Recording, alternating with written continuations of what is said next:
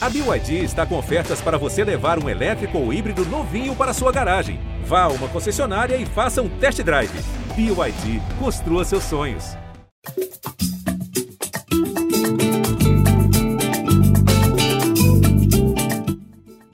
Gringolândia na área, o podcast de futebol internacional do GE, edição 177, chegando de maneira especial, porque hoje é dia da nossa sessão de entrevistas, dia de bater papo com o técnico Zé Ricardo, um convidado especial, que está trabalhando no futebol japonês desde aí do meio do ano, no comando do Shimizu Pulse.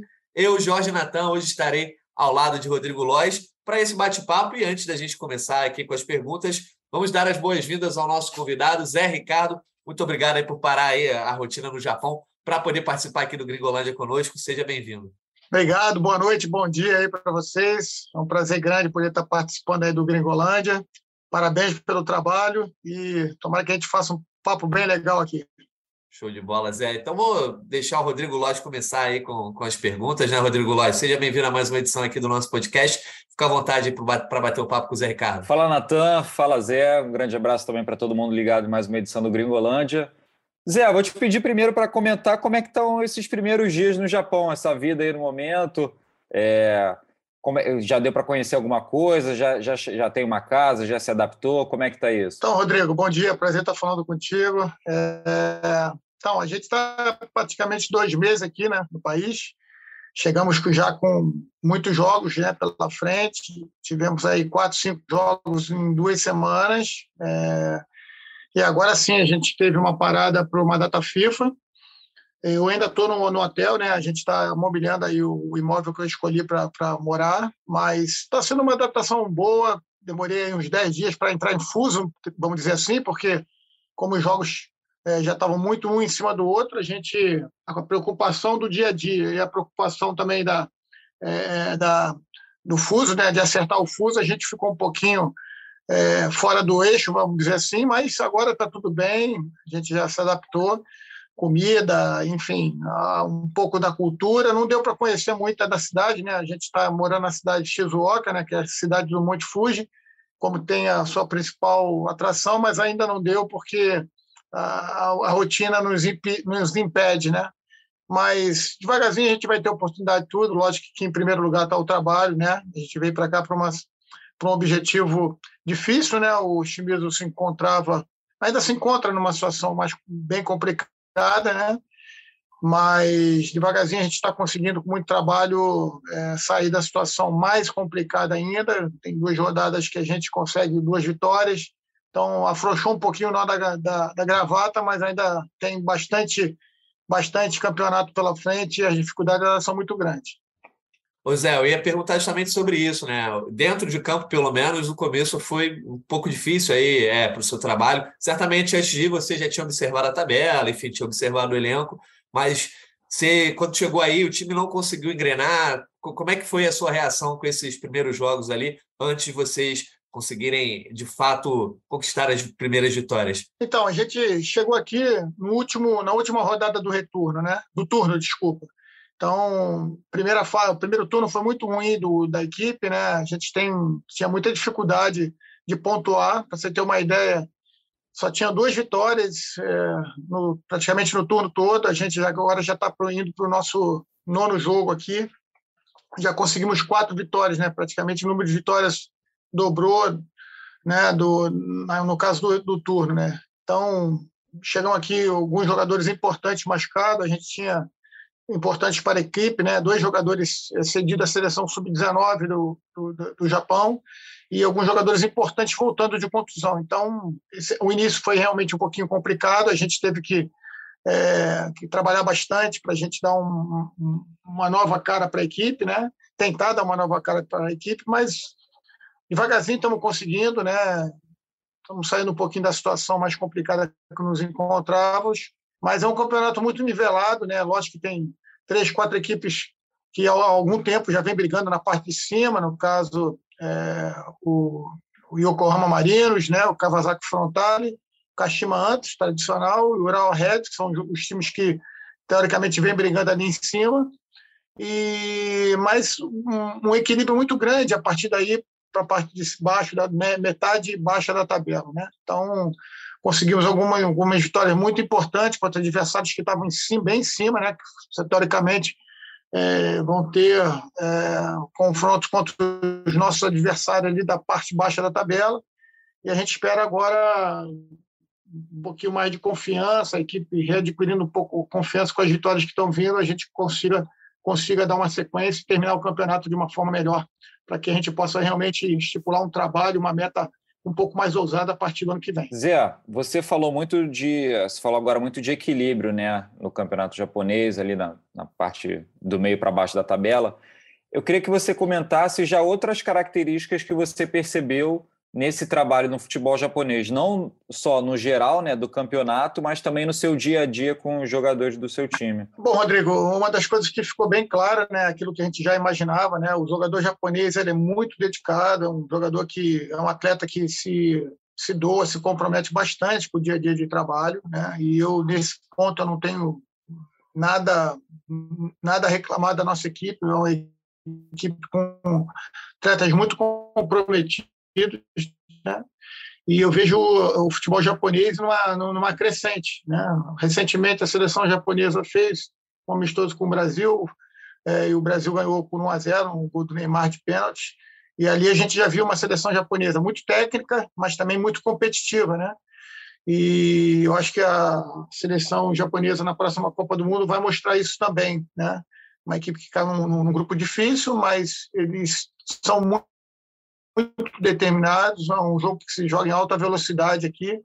Todos os gramados são excelentes, o que favorece muito, muito esse jogo de velocidade deles. E assim, um, um jogo que a arbitragem, a arbitragem daqui da, da J-League é, tem um ponto comum, eles deixam o jogo bastante aceso, vivo, né? não para para qualquer coisa. Né? O VAR interfere muito pouco também na dinâmica do jogo, e os jogadores é, parece que se comprometem em fazer um jogo limpo, né? Não tem cera, não tem um jogo que se picota o tempo todo. Então, tudo isso favorece a um produto para a liga muito atraente, né? Então, eu vejo uma, uma, liga cada vez mais forte. Eu tenho percebido aqui todos os jogos que a gente tem jogado uma dificuldade muito grande, né? E eu senti isso logo no início, até porque a gente ainda estava, é, vamos dizer assim, meio que sem, sem um anal, né, sem um rumo, né, tanto que houve a troca aqui do, do, do comando e surgiu a oportunidade para a gente. E depois, entendendo um pouquinho mais o ritmo, a dinâmica de jogo, a gente conseguiu dar, dar, um, dar uma cara um pouco melhor para nossa equipe. A nossa equipe é uma equipe que é, dificilmente deixa de fazer gols né, em uma, uma partida, mas que também vem sofrendo muitos gols. Né? E, e também sofria muito nas partidas em casa. Hoje ainda somos o pior mandante da liga, né? Em compensação, quando a gente sai para visitar a equipe, a gente tem a terceira melhor campanha. Está buscando esse equilíbrio para que a gente possa é, definitivamente ficar longe da zona do rebaixamento, né? E para que a gente possa construir uma base para o ano que vem. Pois é, você está na sua segunda experiência profissional fora do Brasil, né? Sua segunda experiência internacional, você passou pelo futebol do Catar e agora está no futebol japonês. O que, que exatamente te atraiu nessa proposta no futebol japonês, né? Além, da, obviamente, da questão financeira, mas por que o Japão? O que, que te chamou a atenção para você tomar essa escolha que não não só uma escolha profissional, né? Mas uma mudança de vida? Exatamente, Jorge. Não, na verdade, é, é, é lógico que a questão financeira ela, ela, ela pesa, mas eu vejo que hoje no Brasil dependendo da equipe que você está, do clube que você está, você, o profissional consegue ter um, um, rendimento muito parecido com o que você tem aqui. Mas, na verdade, eu estipulei isso para mim, para minha família, é, depois de, de, quatro anos de profissional no Brasil, de ter uma experiência fora. Eu gostaria realmente de, de viver um pouco mais, trabalhar fora do país, porque entendo que isso agregava muito a minha carreira profissional e também a minha família, que sempre participou das minhas decisões e sempre teve é, é, convicto também de que seria uma oportunidade para nós, né? tanto a minha esposa quanto meu filho, poder é, trabalhar, viver outra, outra cultura, aprender outra língua.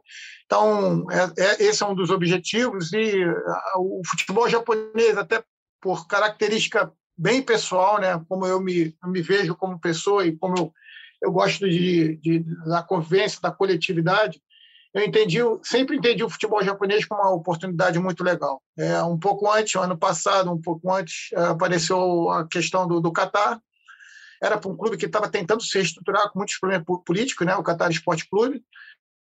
É, é, e lá vi uma. Como a gente não tinha ainda a, oportunidade de, de, desse convite aqui do, do Japão, que quase aconteceu em 2020, antes da pandemia, é, eu entendia que o Catar poderia ser legal para que a gente pudesse, primeiro, viver a experiência de morar fora do país e, segundo, num país que vai sediar a Copa. Né? Infelizmente, muitos e muitos problemas é, tivemos no, no Qatar Esporte Clube e a, a, permanência lá acabou ficando, ficando difícil quando houve o convite de eu retornar para o Vasco. Né? Então, eu entendia também que seria uma grande oportunidade é, num clube que eu tenho muito carinho e uma, um respeito muito grande. Aprendi a gostar muito do Vasco da Gama. Estou torcendo todo dia, todos os jogos acompanho quando dá aqui no, pelo horário. Mas apareceu aquela a situação aqui para o Japão, é, voltei a, a, sentir aquele desejo de trabalhar fora e principalmente pela é, incerteza que a, a chegada da, da nova SAF estava tá, trazendo para o Vasco. Né? Então, a gente não conseguiu ter uma, uma, uma certeza de, de continuidade e eu acabei aceitando o convite para cá. Mas é, continuo torcendo muito pelo, pelos amigos que ficaram lá, pelo elenco sensacional que o Vasco montou no, que, no quesito comprometimento, caráter, né? E mais agora 100% focado aqui na, nessa missão que eu acredito que talvez seja mais difícil essa missão aqui agora no, no Expulso do que nesse primeiro momento, até do que na continuidade. Temos que realmente conseguir essa, esse objetivo maior, que é continuar na, na Série A do Campeonato Japonês, para aí sim, ano que vem, a gente tentar voos maiores. É, Zé, você mesmo que trouxe o Vasco aí para a nossa conversa, é, e pelo que deu para a gente fazer a leitura, já existia uma vontade de você ter uma experiência legítima no exterior e ainda mais num país que casa né, com, com, sua, com sua filosofia, com o seu jeito, que era o Japão, no momento de incerteza no Vasco. É, se você puder contar para a gente um pouquinho mais sobre. Chegou a ter alguma conversa com o pessoal que, que vem assumir agora o Vasco, né, o futebol do Vasco com a SAF, sobre possibilidade de continuar no ano que vem? Se chegaram a falar alguma coisa sobre o projeto ou nem chegou a ter conversa? Não, na verdade, as pessoas, é, alguns representantes da 777 estiveram no clube para conhecer, ou melhor, no CT, né, para conhecer a estrutura, conversamos alguma coisa, mas é muito en passant, é, a gente não teve nenhuma, nenhuma conversa visando o futuro, não foi puxado esse assunto por parte deles, e logicamente que eu me mantive na minha posição, porque a SAF ainda não estava consolidada e também entendia que eh, não deveria puxar esse assunto porque deveria partir deles, né? Mas estava muito feliz trabalhando no clube é, e mesmo com toda toda a pressão que é um clube grande de ter que subir e todas as dificuldades que foram pra, que foi para montar o elenco do Vasco da Gama esse ano. É, começamos em dezembro ano passado, quando o presidente João Salgado me fez um convite, eu ainda em Doha, é, lá a gente, a gente, começou a conjecturar a montagem do nosso elenco, é, muita dificuldade, lembrando que em dezembro a gente, o Vasco enfrentava ainda muito, muitos problemas de salários atrasados, né? dois meses de salário de carteira, mais três meses de salário de PJ.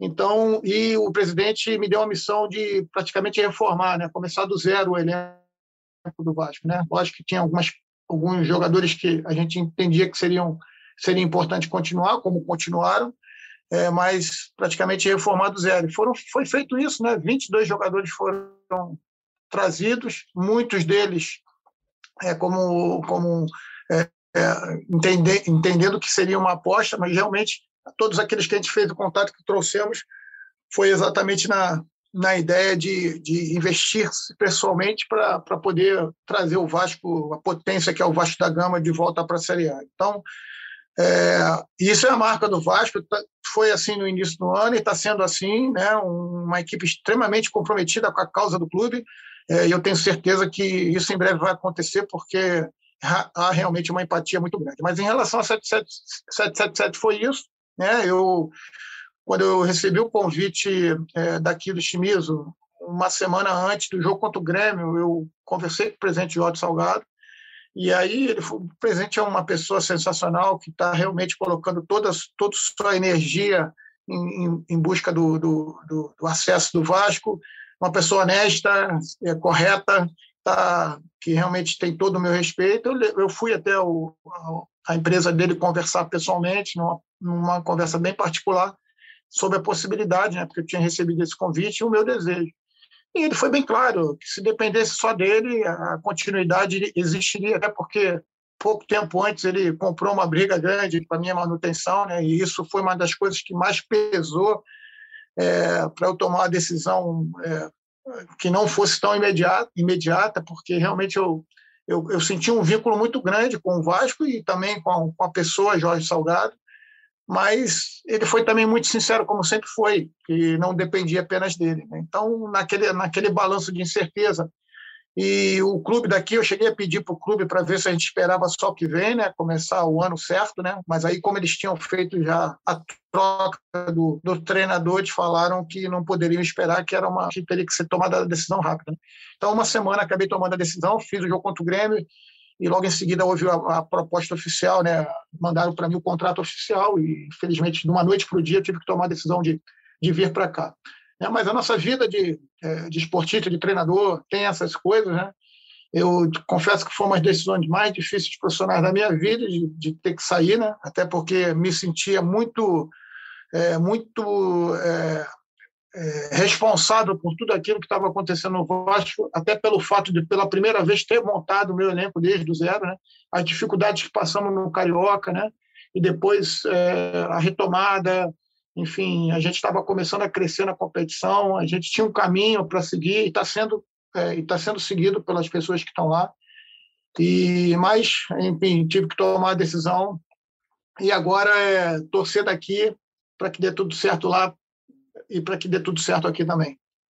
Ô, Zé, ainda só para a gente terminar essa, essa questão sobre a sua saída do Vasco, é, como é que você enxerga esse processo das SAFs no futebol brasileiro, assim, a entrada? E se você, por exemplo, olhou e observou o exemplo que aconteceu com o Anderson Moreira no Botafogo, né? Ele teve uma grande campanha na Série B, conseguiu levar o Botafogo de volta à elite, e quando a SAF chegou, acabou tirando, e o time nem está rendendo assim como se esperava. Você meio que se colocou no lugar dele, achando que, ah, se eu abrir mão agora dessa proposta de vida no Japão, pode acontecer o mesmo comigo? Ah, Jorge, acho que, lógico que a gente pensa tudo isso, né?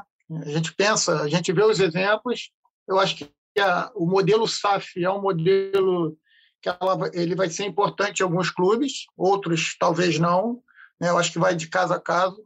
Eu, bem particularmente, ainda não tenho elementos profundos para dizer se vai dar certo ou se vai dar errado, mas eu vejo uma situação, vi uma situação no Vasco onde era difícil sair dessa, de, dessa resposta SAF, né?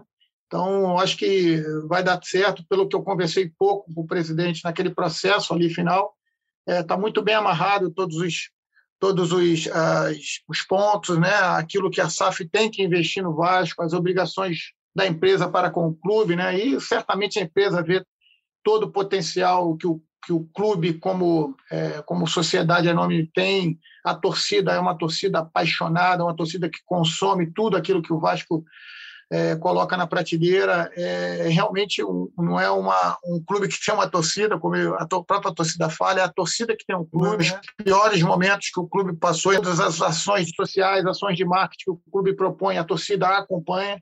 Então, eu, eu, vejo como não dá errado, entendeu? Vai perceber que vai ter um retorno muito, muito em breve. E, logicamente, que se fortalecer a equipe, como está sendo prometido, fortalecer o Vasco voltando para a primeira divisão, o que vai acontecer, no meu ponto de vista, é, as coisas vão casar e vai ser mais uma grande força, é, uma grande equipe aí no, no futebol brasileiro em breve. Né? E eu torço para que eu possa ver isso daqui ou, ou próximo, para que é, a torcida do Vasco realmente, depois de tanto tempo de sofrimento, ela possa é, definitivamente comemorar e, e, conquistar título que é um clube é, um clube grande como o Vasco precisa e, e, e vive de títulos também. É, Zé, só para fechar da minha parte aqui sobre Vasco, é, você falou que tem acompanhado bastante né, os jogos do Vasco na Série B sempre que possível. e depois de você veio o Maurício, e ele acabou ficando pouco tempo no Vasco. É, queria saber o que, que você achou desse período de maior dificuldade do Vasco ali na transição de técnico para um, um outro profissional e agora como é que as coisas foram se ajeitando? Olha, Rodrigo, é muito difícil fazer um comentário de longe, né? Lógico que a gente está, volta e meia, a gente recebe mensagem, quando a gente também tem um bom resultado aqui, as pessoas de lá mandam parabéns, a gente também manda parabéns. É difícil dar, fazer um, uma avaliação apenas do, do, do, do, do porquê, né? O que eu posso te garantir é que o grupo aceitou, abraçou as ideias do Maurício, porque é um grupo muito profissional, sem dúvida nenhuma, não tenho. Olha, que eu trabalhei com grupos muito especiais, mas esse é um grupo é, é, especialmente especial pelo fato da gente ter participado praticamente de 100% da, da construção do elenco. Né? Eu tinha certeza que eles iam abraçar a ideia, algum encaixe, né? Lógico que eu, eu conheço muito o Maurício, o Maurício é meu amigo, é, nascido e criado no mesmo bairro que eu, em Vila Isabel. Então, assim, a gente tem um contato que eu gostaria até que fosse maior, mas o, o meio do futebol acaba é, afastando nesse, nesse respeito. Mas ele entrou em contato comigo também logo no início, a gente falou alguma coisa, mas logo depois foi muito pouco, até porque eu estava aqui muito atabalhoado, ele também aí. Mas eu tenho certeza que as ideias dele são ideias boas, ele é um cara, um baita vencedor na base. E, infelizmente, é uma subida do profissional, assim como um atleta, quando sobe profissional, não é fácil.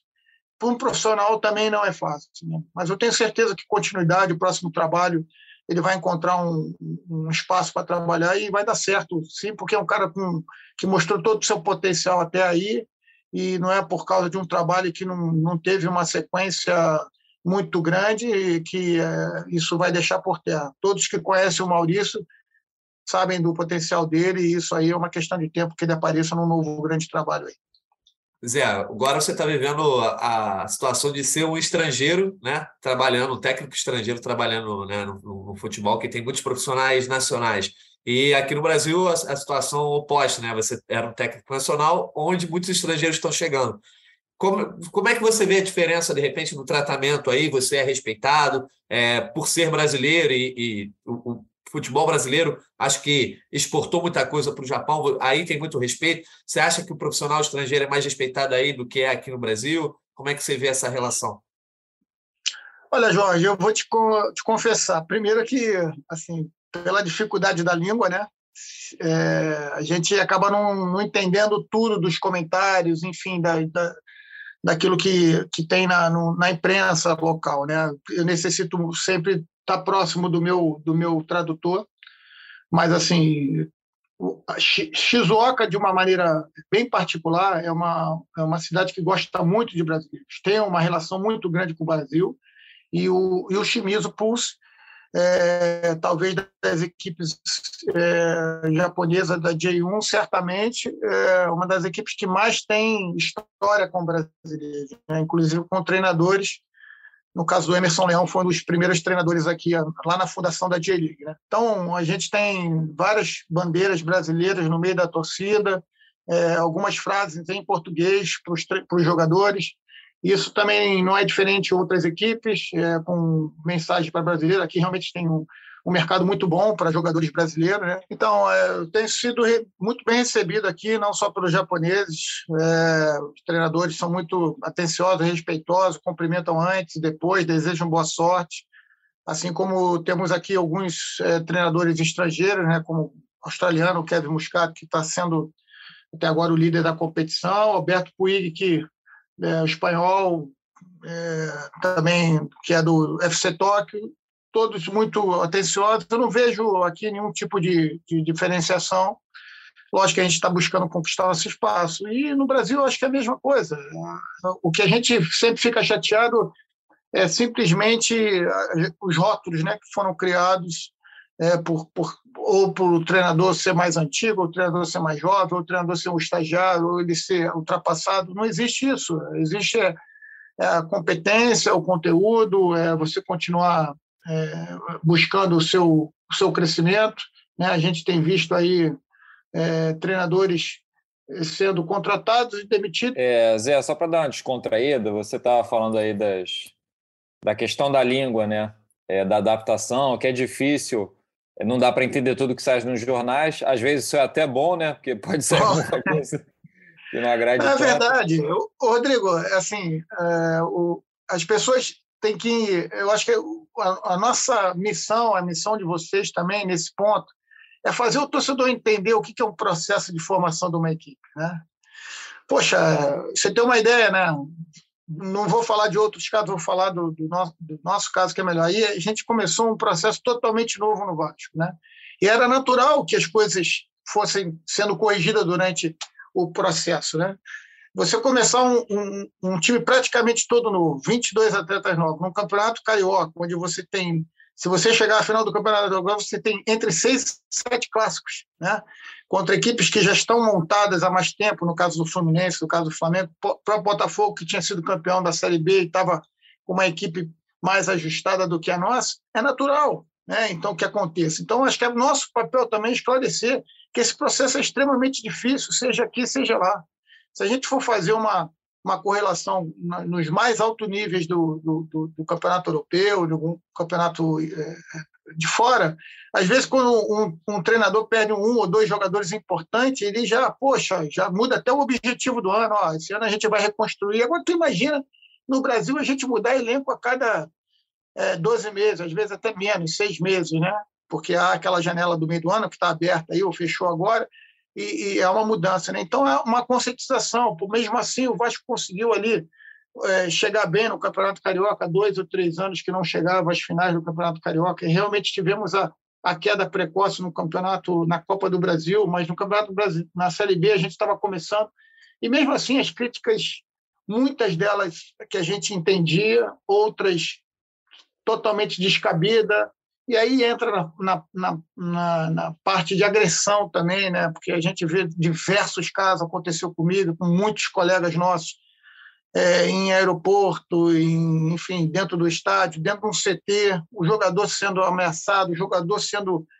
E uma coisa assim, sai um pouco da, do, do, que a gente pode considerar normalidade. Acho que o Brasil, não só o futebol, mas o Brasil está vivendo um momento um pouco estranho nesse sentido. Né? E, logicamente, que isso também faz a gente tomar decisões no sentido que eu tomei, e outros profissionais também, né? porque a gente quer trabalhar, quer ser cobrado, aqui há cobrança, aqui há pressão, há pressão, há cobrança, não é tudo um mar de rosas, mas existe uma, uma, uma relação de expectativa e realidade muito mais é, próxima daquilo que realmente é a necessidade. Né? Então, assim, eu acho que é por aí, é por aí que a gente precisa ir tentar educar as pessoas que vivem em torno do futebol, porque essas mudanças é, drásticas a toda hora, eu acho que, no fundo, no fundo, a gente já tem estudos feitos sobre isso, inclusive o Matheus Galdino fez aí um, estudo muito bem elaborado sobre essas mudanças de treinador e o rendimento das equipes ao final de três, quatro meses, que praticamente não muda,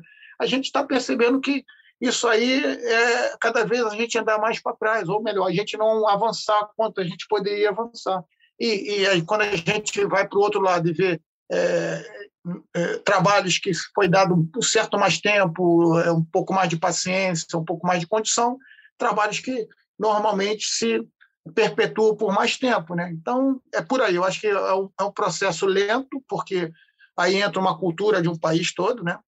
É um processo mais lento, mas acho que a gente tem que começar uma hora, porque senão a gente vai continuar é, patinando é, em alguns algumas, alguns pontos no Brasil, e aí quando a gente for para fora, fazer comparações para fora, aí, aí eu acho que a diferença vai aumentar, aumentar cada vez mais. O Lois, acho que ia perguntar mais sobre a, a questão da língua, né, Lois? Que ele, é, ele, não só a questão da imprensa, mas no dia a dia, como é que tem sido? É, primeiro, no, nos treinamentos, você certamente tem tradutor, né? E você, você, já comentou que tenta estar com ele sempre que pode, mas quando você não está, já passou por algum perrengue, sei lá, no hotel, em algum momento assim? Não, a gente vai fazendo mímica, né? Vai inventando ali, vai entendendo. Uma coisa específica aqui do povo japonês é que ele é muito.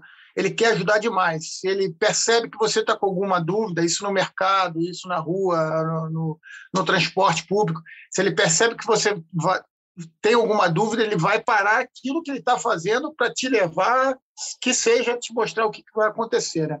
Já dentro do campo, a gente tem o tradutor, Nós temos cinco brasileiros aqui, né? Agora com a chegada do Iago Pikachu. Infelizmente, o Renato Júnior passou por uma cirurgia, mas está se recuperando. Mas a gente tem o Thiago Santana, tem o Carlos, o Carlinhos, Ronaldo, que foi meu atleta no Flamengo, categoria de base. Nesse sentido, é mesmo só quando o japonês quer alguma informação mais específica que a gente acaba tendo um pouquinho mais de dificuldade, mas aí o, nosso tradutor aqui, é nosso nosso braço direito e braço esquerdo junto, ele acaba salvando a gente aí para o jogo, que é importante, né?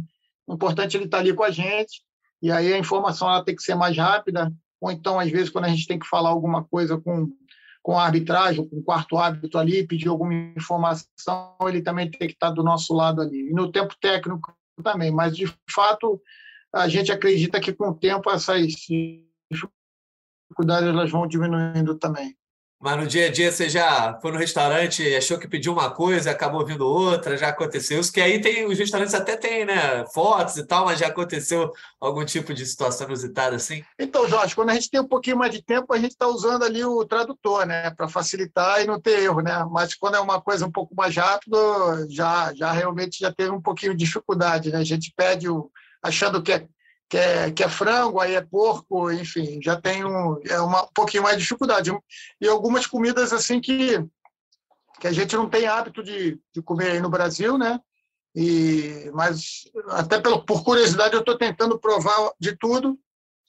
Algumas o paladar aceita, outras não, mas enfim, acho que faz parte também dessa, dessa, dessa mudança aí. E já está sentindo falta de alguma coisa assim do Brasil? Arroz, feijão, alguma coisa? Olha, o arroz eu trouxe para cá, pelo menos para fazer uma farofinha, que eu não vivo sem uma farofa. E... Mas como a gente está no hotel ainda, eu não tive a oportunidade de fazer. Mas se você pesquisar bem, procurar bem, você consegue encontrar muita coisa aqui. Tem alguns mercados, principalmente em Ramamatos, que é aqui próximo, uma hora daqui, que tem mercado brasileiro. Lá tem uma colônia grande de brasileiros. E aí você pede e eles entregam aqui mas sem dúvida nenhuma o feijão preto é aquilo que faz mais falta. oh, beleza. Pô, Natan, da minha parte eu fechei. É, agradecer ao Zé Ricardo pela, pela participação, desejar sorte para ele nesse trabalho e que ele consiga ter tempo para visitar o Monte Fuji, né? Pô, eu adoraria visitar é. o Japão, ele está aí, pô, deve ser sensacional olhar para fora ali e ver a montanha. Não, e o, e o mais legal, Rodrigo, que do nosso estádio dá para ver o Monte Fuji, né? Então, assim, é realmente um, é um, é um cenário muito bonito, né? O pessoal daqui fala que ele fica bonito realmente no final do ano, onde a, a parte de cima dele fica coberta de neve, mas todo mundo diz que é um, é um passeio que a gente tem que fazer, existem vários níveis, né? Aquele que você vai até o cume lá e aqueles que você chega até quinto, ao quinto nível, que eles dizem, né?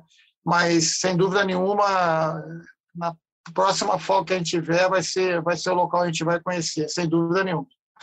Você está aí com, com a sua esposa e com o seu filho, Zé? Então, na verdade, a minha esposa está aqui, ela veio me visitar, ela já está uma semana aqui, porque a ideia, meu filho, como estava na escola, era difícil mudar agora, né? Já tinha feito uma mudança de Doha para cá, né? Depois a gente voltou. Então, agora a gente vai terminar o ano com ele para que provavelmente no, no, no, ano que vem venha todo mundo, né?